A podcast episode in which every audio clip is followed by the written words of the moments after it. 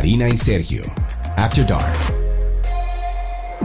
Bienvenidos a otro episodio de Karina y Sergio After Dark, esta vez continuando nuestra serie de Nadie nos explicó, que ya Karina me han dado muy buen feedback sobre todo lo que hemos hablado en el primer episodio de esta serie, donde buscamos ver el otro lado de la moneda. En esta serie hemos hablado sobre la muerte, sobre el no y ahora hablaremos sobre el fracaso. Que el fracaso puede ser muchas cosas, es la pesadilla evidentemente de todo ser humano perfeccionista, pero también puede ser la motivación de un entusiasta o la lección del sabio.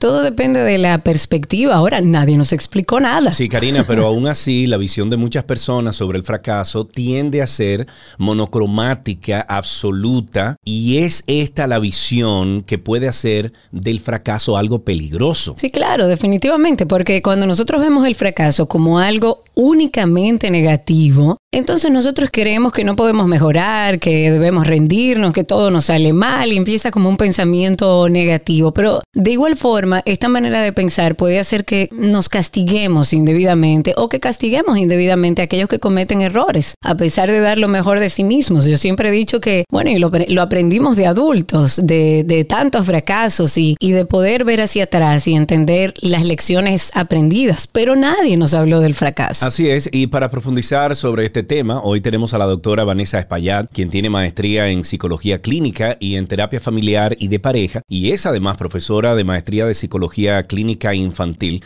y de adolescentes en la Pucamaima, lo que la hace la invitada perfecta, Karina, para esta conversación que vamos a tener en el día de hoy. Doctora, muchísimas gracias por estar con nosotros. Gracias a ustedes por la invitación. Y yo creo que podemos empezar o comenzar hablando del fracaso en las primeras etapas de la vida. Y bueno, ya que tienes vasto conocimientos, doctora, sobre psicología clínica infantil, nos gustaría saber cuáles son los primeros instintos ante el fracaso y cómo esto puede afectar el crecimiento y el conocimiento en la niñez. Cuando los niños están muy pequeñitos y, por ejemplo, están en la etapa todavía de cuna, vamos a decir que los límites son pocos, pero cuando ya un niño empieza a caminar, y necesita pues ir conociendo los límites y los no. De la forma en que los padres manejen la autoridad va a depender mucho de cómo el niño en el futuro va a manejar el fracaso. Inclusive, por ejemplo, en la etapa de los dos años se le llama la primera etapa del no, por esa razón, porque el niño empieza a empezar a, escuchar lo que es no y lo que es sí, lo que es permitido y lo que no es permitido. Entonces, si los padres, por ejemplo, se angustian y tienen miedo en la manera de corregir los niños, los niños van entendiendo que los errores son terribles y que entonces hay que ocultar los errores, no puedo hablar de los errores y eh, si mis padres se enojan, entonces tengo castigos desproporcionados.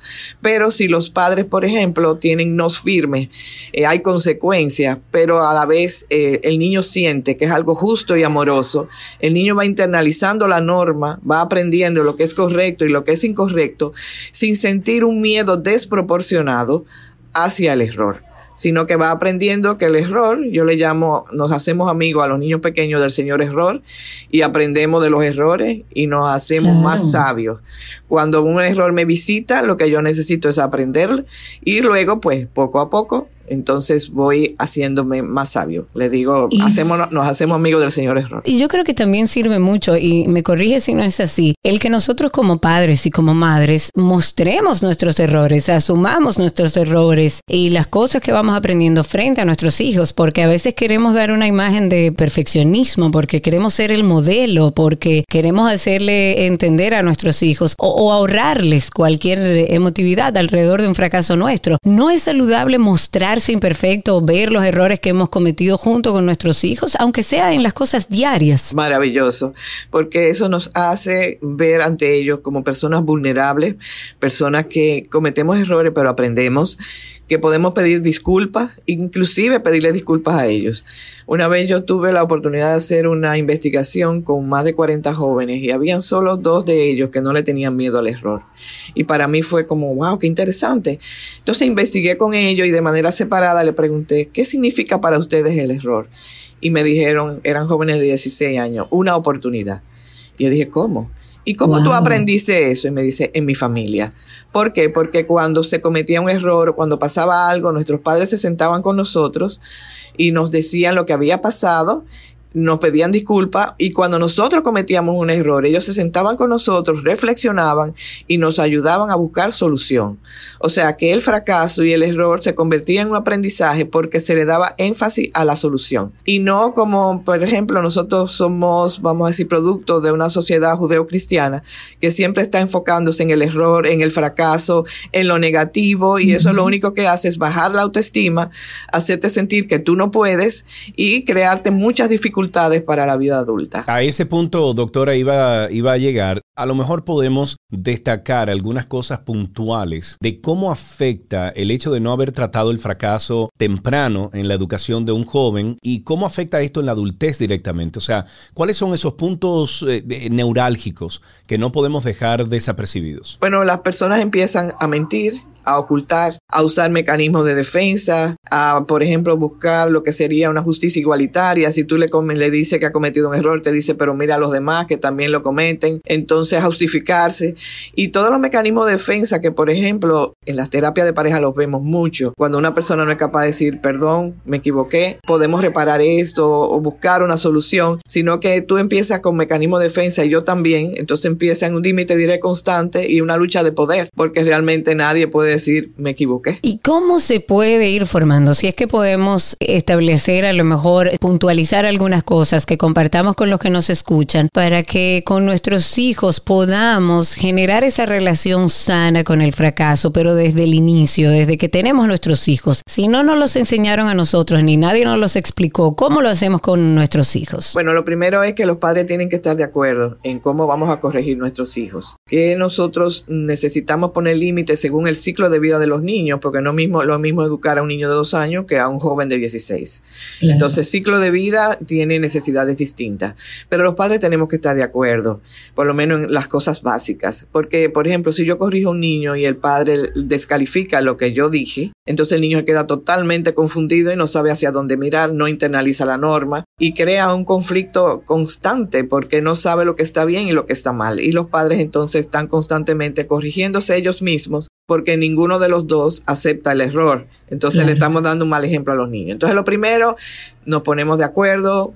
Si un padre corrige, el otro no descalifica. Y si alguno se nos va la mano, pues lo hablamos en privado y luego entonces ese padre puede ir donde los hijos y decir, mira, se me fue la mano, excúsame, yo tuve muy tenso hoy, pero yo te quiero mucho. Los niños necesitan saber que son amados incondicionalmente. Por lo tanto, la manera de corregir no puede lastimar la autoestima del niño, no puede lastimar el ser del niño. Lo que estamos corrigiendo es una conducta, no al ser humano.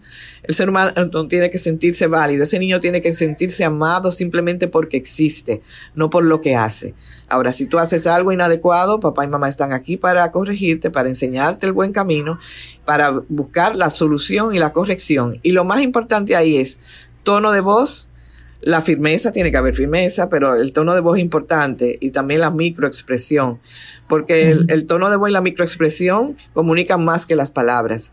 Entonces, si yo, eh, vamos a decir, estoy muy enojado y voy contigo desde el enojo a corregirte, el niño lo que entiende, yo estoy mal.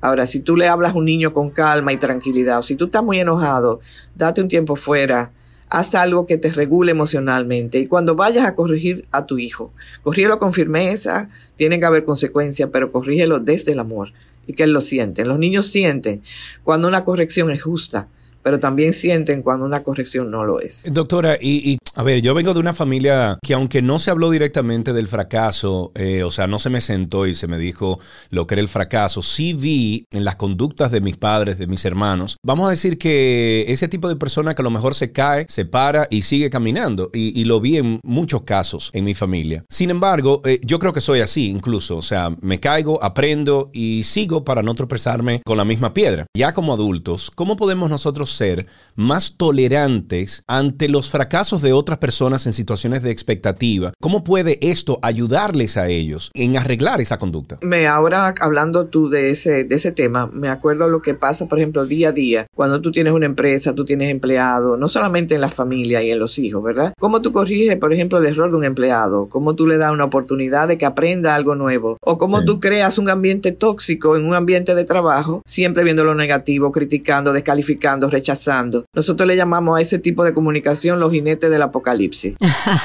Tú coges un niño, por ejemplo, lo critica, lo descalifica, le dice lo mal que lo hace todo con esa visión judeocristiana y tú vas a tener un niño o obsesivo, compulsivo, perfeccionista o un niño que se va a rebelar contra las normas y será un individuo que no va a seguir norma porque fue tan maltratado que no quiere seguir la norma, no cree en ella. Entonces, si tú tienes un trabajo donde tú tienes un jefe que está constantemente criticando, descalificando, maltratando y no da una oportunidad de crecimiento, el ambiente es tóxico también, es un ambiente reactivo, es un ambiente donde no hay un diálogo constructivo. Ahora, claro que hay reglas, hay normas y hay consecuencias y como adultos tenemos que saber eso. Si usted no cumple reglas, normas y consecuencias, lamentablemente tal vez no puede seguir en una empresa. Pero también es cómo cuidar el ambiente y todo depende de cómo usted hable, dialogue y comunique un error de una manera asertiva, de una manera en que le dé la oportunidad al otro a reflexionar y aprender. Y, por ejemplo, pues creamos ambientes de crecimiento y no ambientes tóxicos. ¿Cuáles ejemplos eh, de fracasos convertidos en victorias que recuerdes eh, eh, te gustaría compartir con nosotros? Quizás para dar un ejemplo que uno pueda ponerlo un poco más claro para el que nos está escuchando ahora. Bueno, por ejemplo, Abraham Lincoln trató de ser presidente siete veces y lo logró a la séptima vez.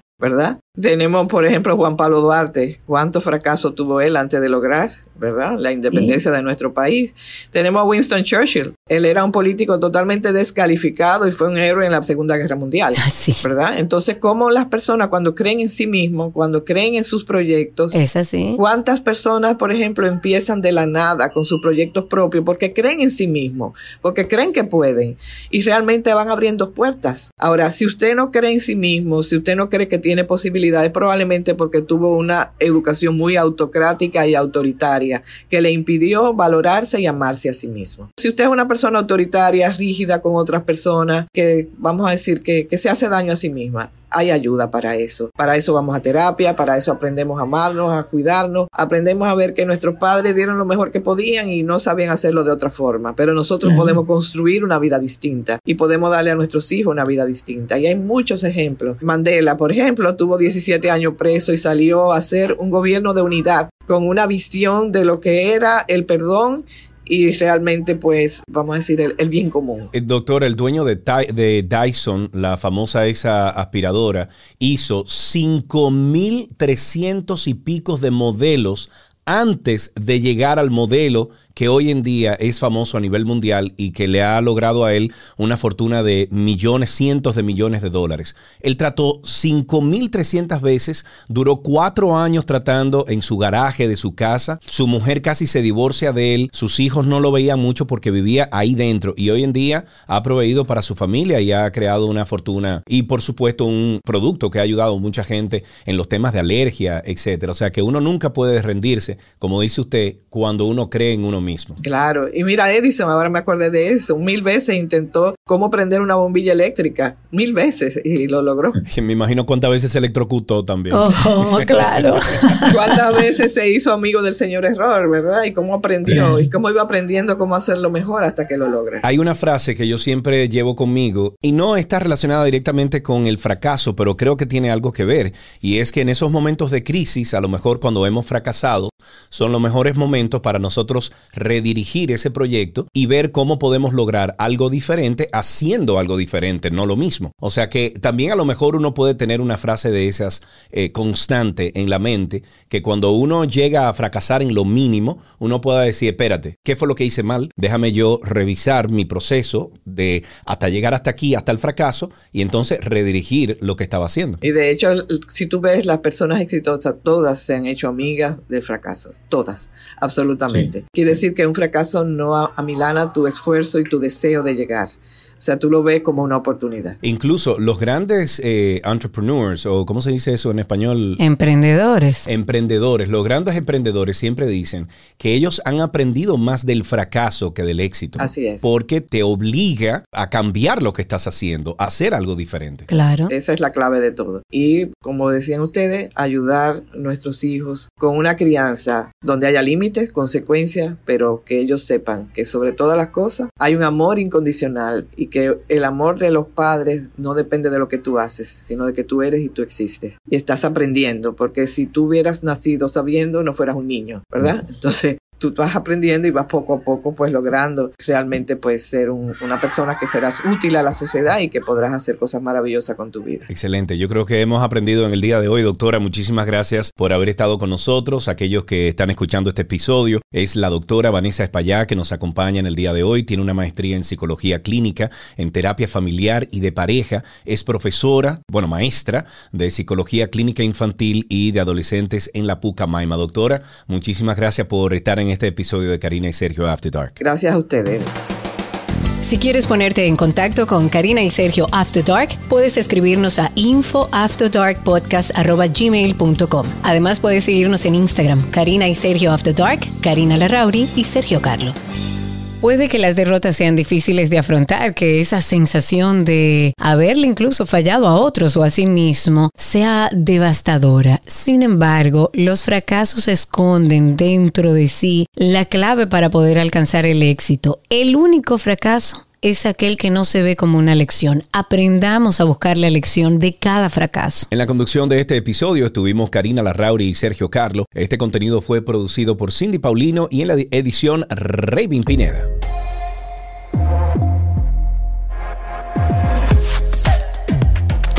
Karina y Sergio, After Dark.